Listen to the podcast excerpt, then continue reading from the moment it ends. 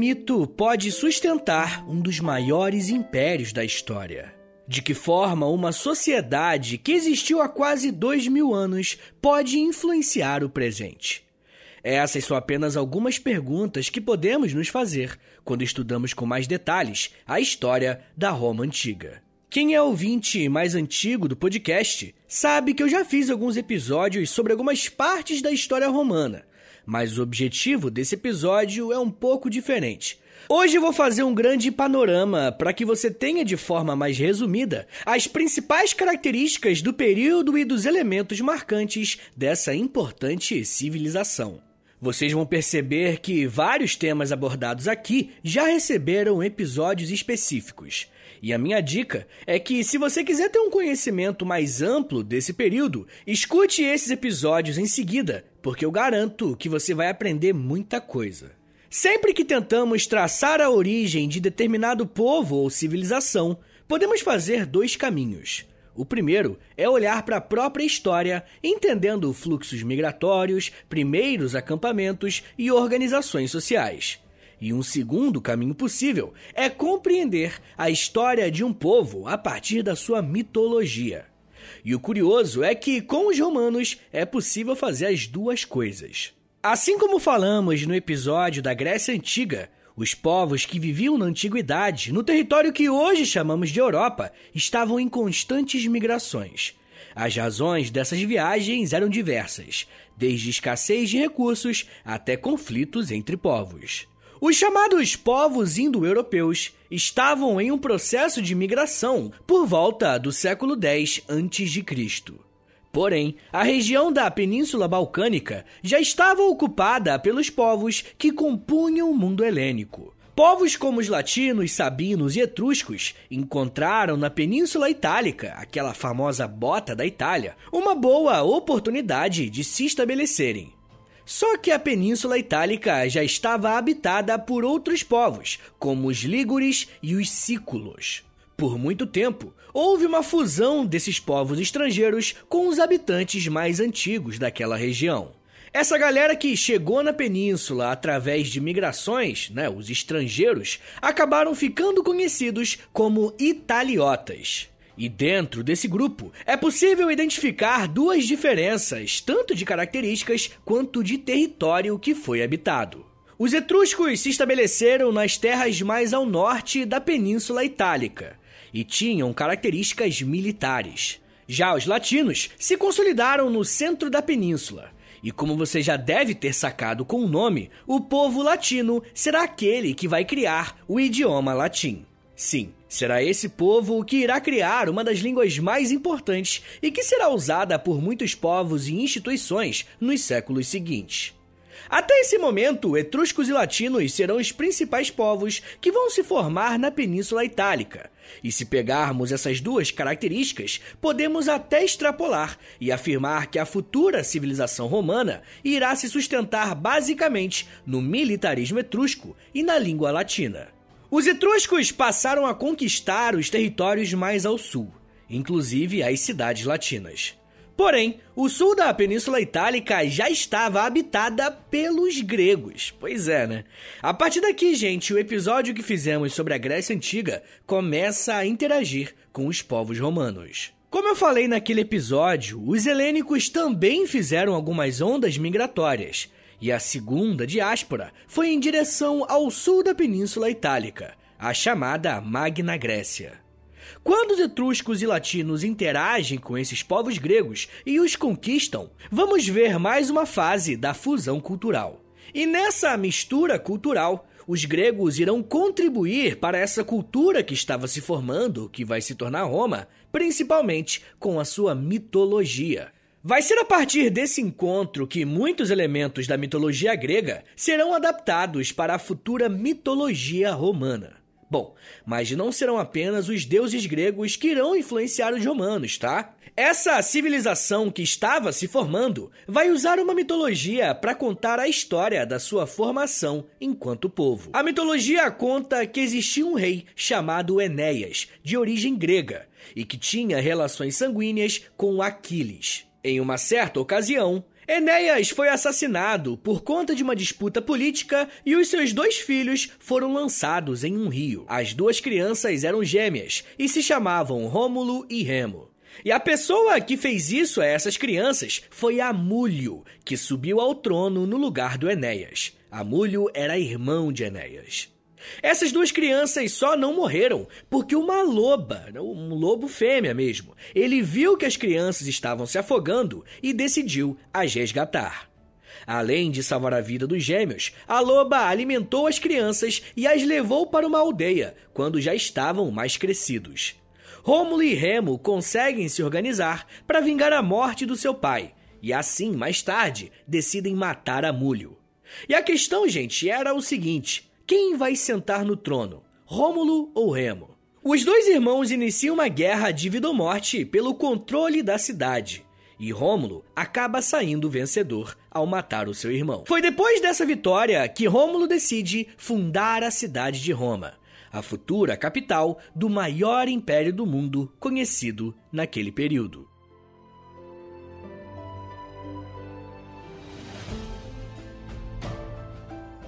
É claro que a história dos dois irmãos com a loba faz parte de uma mitologia. Logo, não é algo que pode ser provado historicamente. Mas mesmo assim, esse mito nos ensina muito sobre a história romana. A primeira coisa que precisamos saber sobre esse mito é que ele foi registrado pelo escritor Virgílio no século XIX a.C., em um livro chamado Eneida. Muitos comparam a Eneida com a Odisseia e a Ilíada, no sentido de ser uma obra formadora da identidade romana. Uma outra coisa interessante é que essa lenda meio que acabou sendo uma marca da própria política romana. Como veremos, diversos golpes e traições políticas partiram por membros de uma mesma família, da mesma forma que aconteceu na fundação de Roma. Bom, uma vez que entendemos a perspectiva histórica e mitológica, podemos olhar para a história clássica de Roma. Após esses diferentes povos chegarem na Península Itálica e se organizarem, eles vão fundar uma monarquia. Dentro da história de Roma, podemos dizer que esse período vai de 753 a.C. até o ano de 509 a.C.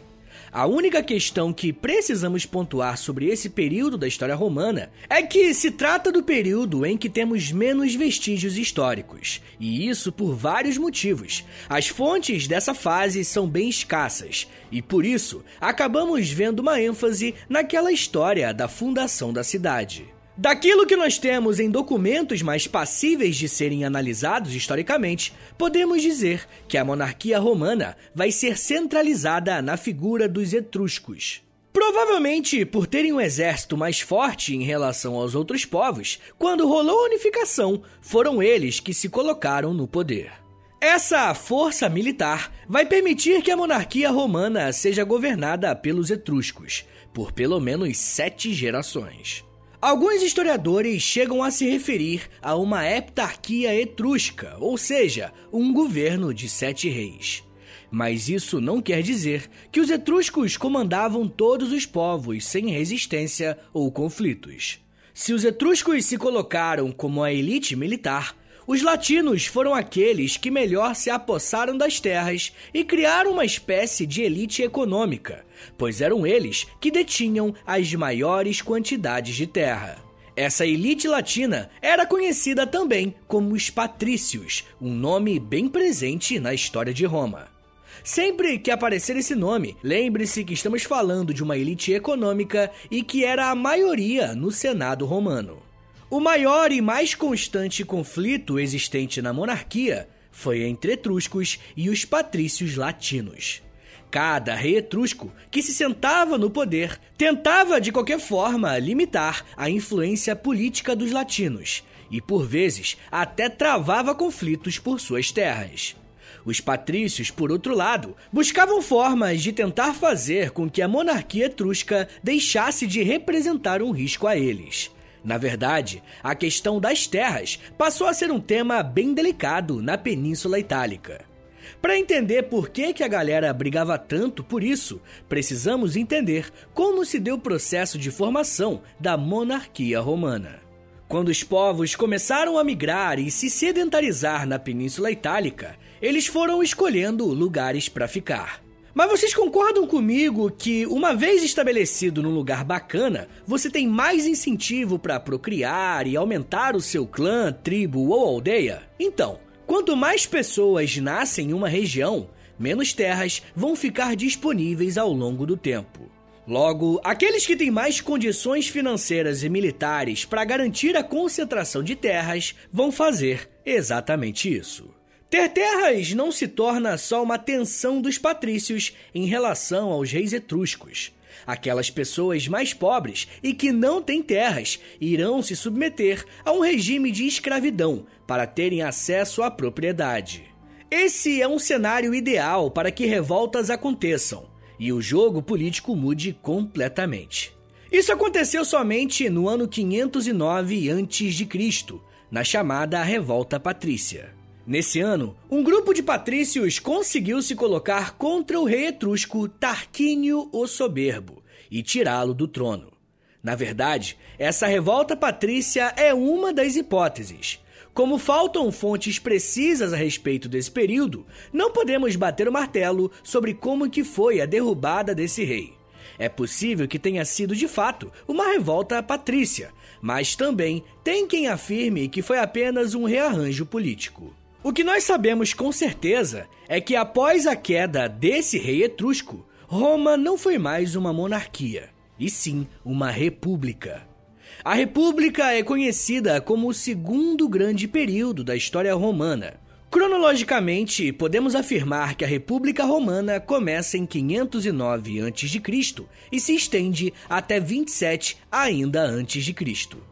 E para nós, historiadores, as coisas começam a ficar mais divertidas, porque as fontes históricas sobre esse período já são bem mais fartas do que no período anterior. Logo, podemos ter acesso a bem mais elementos da cultura romana. Uma das primeiras coisas que podemos observar nessa nova fase de Roma é como ela se insere em um contexto um pouco mais amplo. Ainda mais se levarmos em conta o que está acontecendo na Grécia.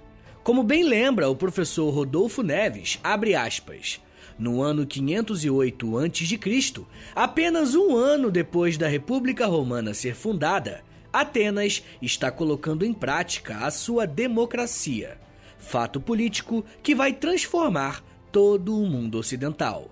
Fecha aspas. Eu gosto muito dessa lembrança que o professor Rodolfo faz, porque quando estudamos história, principalmente no colégio, temos dificuldade em entender que um assunto muitas vezes está vinculado a outro. É como se quando um capítulo da nossa apostila ou do livro didático acaba e o assunto se encerra junto. Mas isso não é verdade na história. A história dos romanos, a partir de um determinado período, acontece em paralelo ao que acontece no mundo grego. Quase que ao mesmo tempo, Roma passa a ser uma república e Atenas instaura a sua democracia. Sem dúvidas, isso tem um impacto naquela região. E podemos observar isso na organização política das duas civilizações. Em Roma, isso ficou marcado pela presença de um sistema de governo republicano, ou seja, não existiam mais reis e as decisões políticas seriam tomadas por um conjunto de assembleias, com o Senado dos Patrícios continuando a ser a principal delas.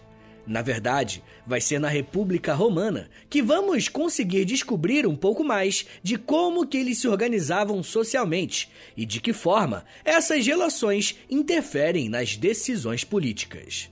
Ainda tem muito desse período que a gente pode aprender e compreender mais sobre o que foi Roma republicana.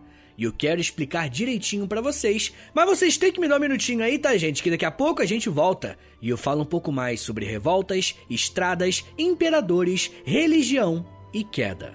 Segura aí, que é um minutinho só.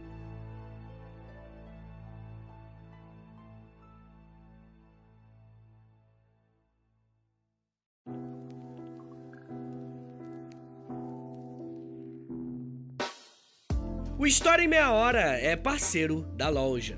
Acesse loja.com.br é loja escrito L-O-L-J-A e pesquise pela História em Meia Hora. Lá você vai encontrar blusas, camisetas, regatas, moletons e muito mais produtos exclusivos do nosso podcast, tá? Só tem no História em Meia Hora e lá no site da loja.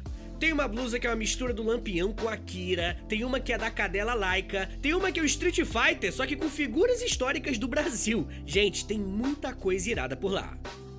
Lembrando, é claro, que quando você compra um produto na loja, além de você ficar todo bonitão ou bonitona, você ajuda o História em Meia Hora a continuar de pé. Então, obrigado. Acesse agora loja.com.br e pesquise por História em Meia Hora. loja.com.br e digita na busca História em Meia Hora. Valeu, gente!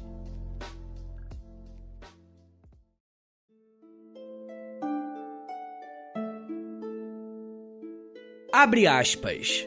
Em meio a essas sedições, esse povo valoroso merece admiração. Lutou por sua liberdade, por sua honestidade, por sua dignidade de nascimento e também pelos cargos e suas honras, mas, acima de tudo, bateu-se de forma mais valente pela salvaguarda da liberdade. O povo não se deixou corromper pela propina, ainda que em uma grande comunidade a cada dia maior, cidadãos perniciosos apareçam de vez em quando. Fecha aspas. Essas palavras foram escritas pelo historiador romano Lúcio Floro, no período do Império, fazendo referência às lutas da plebe em busca de seus direitos em um contexto político desfavorável a eles. Esse tipo de relato é bem importante para mostrar principalmente um lado diferente da história que estamos acostumados a ver. Quando estudamos grandes civilizações, olhamos sempre para os nomes importantes, os heróis de batalha, os grandes líderes, não é verdade? Porém, uma historiografia mais recente tem olhado para outras camadas da sociedade. E de certa forma, o que o relato do historiador Lúcio Floro faz é justamente isso: valorizar a bravura e a coragem da plebe em lutar por seus direitos. Mesmo sendo uma novidade para o período, a República Romana mantinha alguns padrões em relação ao que acontecia em outras sociedades. O que eu quero dizer, gente, é que Roma era uma sociedade censitária, ou seja, a pirâmide social era formada a partir da renda das pessoas. Quanto mais rendas e posses você tinha, mais direitos você recebia. Nesse sentido, essa era uma pirâmide social que permitia uma mobilidade, tanto para cima quanto para baixo. Mas, como sempre, subir era muito mais difícil do que descer. O topo da sociedade romana na República era formado pelos patrícios, aqueles mesmo de origem latina que eu falei. Os patrícios continuavam controlando a maior parte das terras em Roma, e com isso conseguiram se sustentar no poder político, sendo a maior presença no Senado. Com essa característica, pouco a pouco, patrício deixou de ser uma característica étnica para se tornar uma denominação social. Patrício era basicamente um nobre. Abaixo dos patrícios nós temos os plebeus. Esse grupo social era formado pelas pessoas que não possuíam terras, e se possuíam, era uma quantidade bem pequena. Os plebeus pertenciam àquela camada da sociedade mais ligada ao comércio e à prestação de serviços. Porém, não é porque os plebeus eram livres que essa liberdade era algo permanente. Existia no horizonte a possibilidade de um plebeu se tornar um escravo por dívidas de terras. E eu já vou falar mais sobre a escravidão em Roma. Mas antes disso, eu preciso falar que abaixo dos plebeus tinham os clientes. Os clientes eram muito interessantes, né, socialmente falando, porque eles tinham menos direitos que os plebeus, mas os clientes eram um grupo que estava ligado aos patrícios. Em muitos casos, as dívidas dos clientes eram com os patrícios, que ao invés de tornar essa pessoa uma escrava, ela se tornava uma espécie de agregado, tá ligado? E por fim, temos os escravos que estavam na base da sociedade romana. A escravidão é um tema que percorre toda a história humana. Porém, a escravidão africana, né, a mais recente, foi tão simbólica que acabamos achando que toda a escravidão tinha um caráter racial ou algo do tipo. Mas isso não é verdade. A escravidão romana muitas vezes estava relacionado a terras em casos de dívida, mas boa parte se tornava escravo por perder alguma guerra. Então, basicamente, você podia se tornar um escravo em Roma se você tivesse muitas dívidas ou se você perdesse uma grande guerra. Vai ser durante a República Romana que eles vão começar a expandir os seus territórios e, com isso, aumentar consideravelmente a sua população. Quanto mais Roma se expande, mais escravos ela fazia para sustentar a sua sociedade. Existem algumas estimativas dizendo que a sociedade romana era composta por aproximadamente 35% de escravos, é muita coisa. E vai ser por conta dessa quantidade de escravos e de plebeus que muitas revoltas sociais acontecerão em Roma. Inclusive, muitas lendas vão ser criadas falando sobre essas revoltas, onde escravos se levantavam contra os seus senhores. Uma das lendas mais famosas é a de Espartacus, que fala sobre um homem livre que se tornou um escravo e liderou a maior revolta de Roma. E eu vou falar mais sobre essa lenda no episódio exclusivo para os apoiadores dessa semana, beleza? Se você quiser ouvir mais sobre Espartacus, é só você clicar no link da descrição ou acessar apoia.se barra História em Meia Hora, que tem mais de 60 episódios por lá exclusivos, você vai ter acesso a todos eles e toda semana eu lanço um novo por lá, beleza? Fora que você vai estar ajudando o História em Meia Hora a continuar de pé. Quando falamos em república, um erro que muita gente comete é vincular esse termo à democracia, pelo menos na forma que conhecemos hoje. E tem uma pegadinha aqui, tá, gente? República significa coisa pública, ou seja, é uma das formas de administrar o Estado. Não podemos chamar isso de democracia, porque quem participava do Senado eram apenas os patrícios como eu disse, vai ser durante a República que Roma irá começar a se expandir territorialmente. Um dos maiores exemplos dessa expansão foram as Guerras Púnicas. Essas guerras aconteceram entre os anos 264 a.C. a 146 ainda antes de Cristo, numa tentativa de Roma de dominar os territórios do Mar Mediterrâneo. Essas batalhas foram travadas entre Roma e Cartago. Após quase um século de lutas, Roma saiu vencedora ao destruir completamente Cartago e dominar o mar Mediterrâneo. Além de aumentar o seu território, as guerras púnicas tiveram outras consequências para a sociedade romana. A primeira delas é que a escravidão aumentou consideravelmente, uma vez que um território enorme foi derrotado e agora ele pertencia a Roma. Uma outra consequência da guerra é o empobrecimento dos plebeus.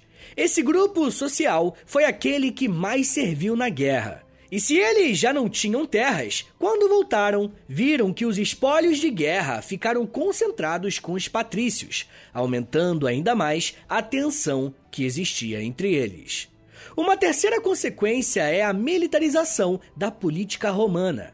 Os generais na guerra ganharam muitas terras como recompensas e, com isso, tornaram-se patrícios e puderam participar ativamente da vida política em Roma. Como vamos ver mais à frente, essa militarização vai ser bastante presente nos próximos séculos da história de Roma. Um ponto interessante sobre a história romana é que o crescimento de Roma vai também representar um momento de crise. Vemos isso porque a República foi marcada pelo conflito entre patrícios e plebeus, e após as guerras púnicas, isso só se radicalizou.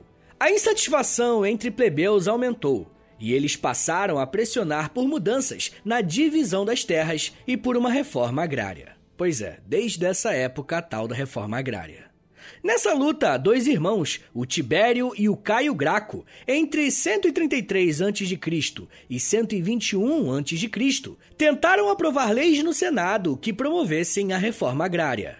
E é claro que uma proposta como essa ia contra os interesses da nobreza e dos antigos patrícios, que não concordaram e organizaram o assassinato dos irmãos, sufocando o movimento plebeu. A partir dali, as tensões sociais só aumentaram e o Senado decidiu criar, no ano 60 a.C., um governo conhecido como Triunvirato, que era um governo formado por três militares: Pompeu, Crasso e Júlio César. Com as guerras, os militares se tornaram figuras bem populares em Roma. E essa medida foi tomada no objetivo de reduzir as tensões, mas não foi exatamente isso que aconteceu, não. O equilíbrio político desse novo governo era bem delicado, uma vez que se tratava de três generais. Com a morte de Crasso no ano 53 a.C., César e Pompeu passaram a lutar entre si. César derrotou o seu adversário e se tornou o único governante de Roma em 46 a.C. Mas foi assassinado por senadores em 44 a.C. Inclusive, tem um episódio aqui no feed do História Meia Hora sobre o Júlio César. Depois se ouve lá. Ah, e um dos participantes desse complô contra o César foi o seu filho adotivo Brutus. E é daí que vem aquela famosa frase, supostamente dita por Júlio César segundos antes de morrer: Até tu, Brutus. A morte de César só colocou mais combustível na crise política em Roma, pois o Senado já não tinha mais apoio para governar. Para evitar uma guerra civil, formou-se um segundo triunvirato, constituído pelos generais Marco Antônio, Caio Otávio e Lépido. E, mais uma vez, as disputas pelo poder inviabilizaram a continuidade desse governo, e teve início a uma guerra civil entre os generais.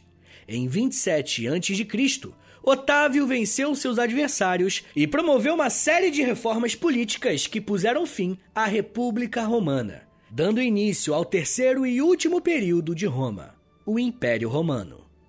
O Império Romano marca a terceira fase da história romana e, sem dúvidas, é a fase mais famosa. Tem um episódio aqui no feed com esse nome, tá? Império Romano. Depois você ouve lá, que ele é um pouco mais completo do que eu vou falar agora. O Império Romano começa em 27 a.C. e vai até o ano 476 depois de Cristo, e representa algumas continuidades no que vimos até aqui, mas também algumas inovações, principalmente com a forma que a política romana passou a se relacionar com a população. Otávio não foi só o primeiro imperador, tá, gente? Ele também atingiu um patamar completamente diferente em Roma. E quem explica isso muito bem é a historiadora Flávia Maria Schleyer, ao explicar os diferentes títulos que Otávio recebeu. Abre aspas. O primeiro deles foi de Princeps Senatus, ou primeiro senador o que lhe permitia presidir o Senado. Os demais títulos recebidos por Otávio apenas confirmaram essa tendência. Imperator, o comandante em chefe do exército, tribuno da plebe, que lhe dava o direito de falar em nome do povo nas reuniões do Senado, e Pontífice Máximo, que lhe concedia a chefia da religião oficial. Outro título, o de procônsul, dava a ele a autoridade sobre as províncias do império. O último e mais importante título de Otávio foi o de Augusto. Tal título não tem exatamente uma conotação política, mas sim religiosa. Significava um poder absoluto, vitalício, bem como o direito de escolher seu sucessor. Fecha aspas. Esse trecho mostra a importância que os imperadores tinham na sociedade romana. As primeiras décadas do Império Romano foram marcadas por um processo de estabilização da política interna. E num cenário externo, os imperadores preferiram consolidar as suas fronteiras a expandir ainda mais. Esse processo ficou conhecido como Pax Romana, que significa paz romana indo desde o governo de Otávio até Marco Aurélio em 180 d.C. O Império Romano também é muito conhecido pela política do pão e circo, uma expressão muito usada para representar um governo que quer entreter a população como uma forma de apaziguar as tensões políticas. O que talvez você não conheça sobre essa política é que ela se chama evergetismo, que é uma forma dos membros da elite entrarem na vida pública. A galera com grana e terras financiava alguma obra pública ou algum evento no Coliseu, para mostrar à população que agora eles estavam no meio político. E isso existe até os dias de hoje. Talvez a maior conquista do Império Romano seja na questão cultural e artística. Muito do legado que Roma tem para o mundo se consolidou justamente no período do Império. Desde o direito romano, passando pelo alfabeto, arquitetura, teatro e muitas coisas. O Império Romano também foi importante para levar uma infraestrutura fantástica para os padrões da época, em todas as suas províncias e protetorados. Se o seu território pertencesse aos romanos, você provavelmente conseguiria alguma vantagem na infraestrutura. E é claro que em troca disso tinha a questão dos impostos e da subserviência. Podemos dizer que, até na questão religiosa, o Império Romano tem uma boa contribuição. Afinal, foi dentro do Império Romano que o cristianismo surgiu e foi integrado à cultura romana alguns séculos depois da sua formação. Se você quiser, temos um episódio aqui no feed do História em Meia Hora sobre cristianismo. Eu sugiro que você ouça esse episódio porque eu falo mais sobre a história da relação do cristianismo com o Império Romano. Porém, as vantagens e o legado do Império Romano não conseguiram resolver as fissuras e as crises que eram constantes nessa sociedade. Cronologicamente, os historiadores costumam datar o período de crise do Império a partir do século III depois de Cristo. Internamente, muitos imperadores sofreram golpes e acabaram sendo assassinados por membros da sua família ou do Senado. Os generais militares tinham tanta força que muitas vezes eram eles os responsáveis por esses golpes. Além disso, o tamanho do Império Romano começa a ser um problema. Muitas colônias vão começar a protestar contra o desabastecimento e, com isso, o aumento dos preços dos alimentos. Ficando impedidos de crescerem ainda mais, o trabalho escasso também fica mais precário e cada vez menor gerando uma crise na força de trabalho. Um dos maiores símbolos da crise de Roma aconteceu em 395 d.C., com a morte do imperador Teodósio. Foi nesse momento que os romanos decidiram dividir o Império Romano em duas partes: o Império Romano do Oriente, que é o Império Bizantino, e o Império Romano do Ocidente, que é esse que a gente está estudando. Todas essas crises sociais, políticas e econômicas contribuem para o enfraquecimento gradual do império. Acredita-se que o motivo principal de Roma ter caído sejam as invasões bárbaras, mas essas invasões só vão começar depois do enfraquecimento do império. E isso é muito importante de ser deixado claro, tá? Porque muita gente acha que as invasões e a fusão com os romanos foi a causa principal do fim de Roma. A queda de Roma aconteceu oficialmente no ano 476 d.C. E o último imperador foi Rômulo Augusto. E eu não sei se você lembra, mas Rômulo foi o nome do primeiro rei de Roma. Olha que coincidência, pelo menos segundo a mitologia da fundação de Roma. O Império Romano foi tão grande e importante que a partir do seu fim somos apresentados a um novo período da história europeia que conhecemos como Idade Média.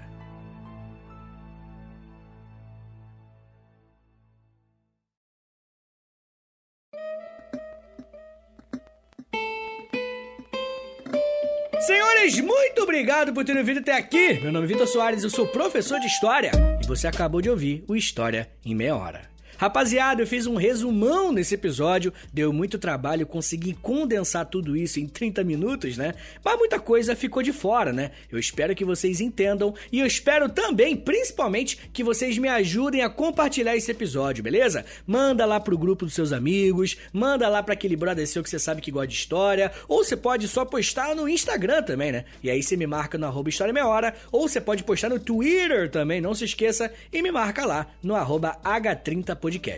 Rapaziada, o História Meia Hora é um projeto que se mantém de pé pelo Apoia-se, beleza? Não se esquece, apoia.se barra História Meia Hora, e aí você assina o plano que você se interessar, beleza? Tem o plano que tem episódios exclusivos toda semana, tem um que você acumula a entrada no Clube do Livro, tem muita gente que me pede indicação de livro, entra no clube que tem tudo lá. Também tem o plano com conteúdo exclusivo no Instagram, no Close Friends, cara, entra lá, faz isso, entra no apoia.se barra História Meia Hora, você vai ter tudo lá escrito bonitinho, bonitinho. Mas, gente, também tem uma outra forma de apoiar, né? Muita gente não quer assinar cartão de crédito, criar compromisso. Então anota aí o meu contato, que é o meu contato e é o meu Pix também. Então, se você quiser mandar um pix aí, dá uma força, anota aí que é historiameiahora.gmail.com. História em meia hora, arroba gmail.com. Rapaziada, recentemente saiu a loja, nossa loja, lá no site da loja.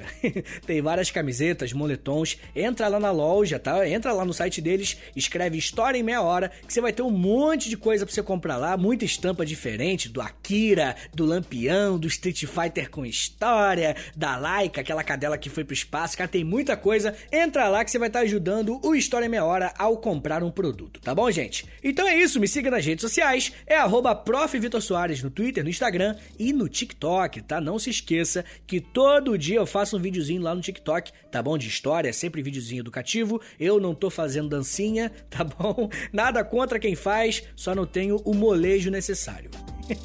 tá bom, gente? Então é isso. Muito obrigado, um beijo, até semana que vem! E valeu!